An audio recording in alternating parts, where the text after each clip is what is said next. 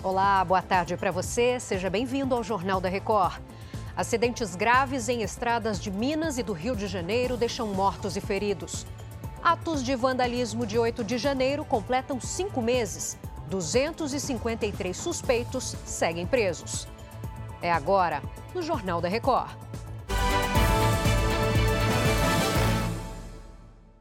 Oferecimento: Bradesco. Comece a investir a partir de um real.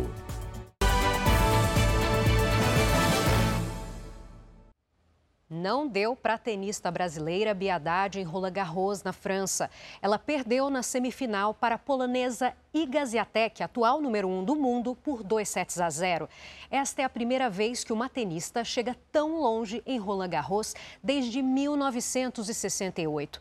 Se a atual líder do ranking vencer, Bia pode ficar entre as 10 melhores tenistas do mundo.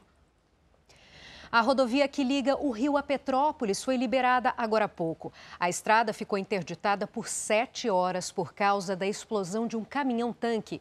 A Diana Rocha traz as informações atualizadas agora. Boa tarde, Diana. Boa tarde, Giovana. Boa tarde a todos. O acidente grave ocorreu no trecho de serra. A carreta carregada de combustível tombou e explodiu. O motorista morreu no local. Houve vazamento de combustível e cinco carros foram atingidos pelo fogo, mas ninguém teve ferimentos graves. Outro acidente grave ocorreu no sul de Minas. Um engavetamento envolveu sete veículos e deixou um morto e cinco feridos na rodovia Fernão Dias. De acordo com a polícia, a visibilidade estava prejudicada no momento do acidente. Giovana. Obrigada pelos detalhes, Diana. A invasão às sedes dos três poderes em Brasília completa cinco meses. O Supremo Tribunal Federal julga mais 70 denúncias contra os acusados de participação nos atos de vandalismo. Mara Mendes traz os detalhes ao vivo agora. Boa tarde, Mara.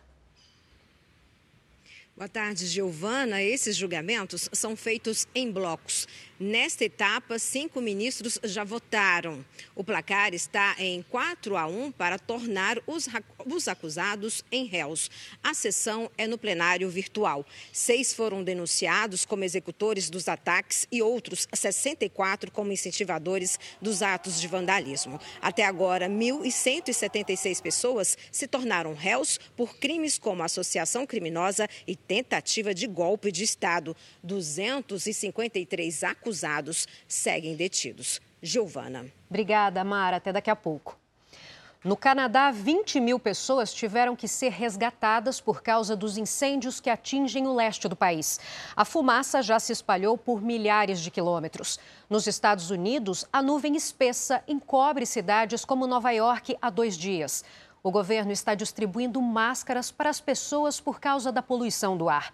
A baixa visibilidade já provocou o cancelamento de voos na região. Muitas escolas suspenderam as aulas. Mais de 100 milhões de pessoas são afetadas. E, de acordo com os meteorologistas, a fumaça pode atingir parte da Europa ainda hoje. E eu volto daqui a pouco com mais informações. Até já!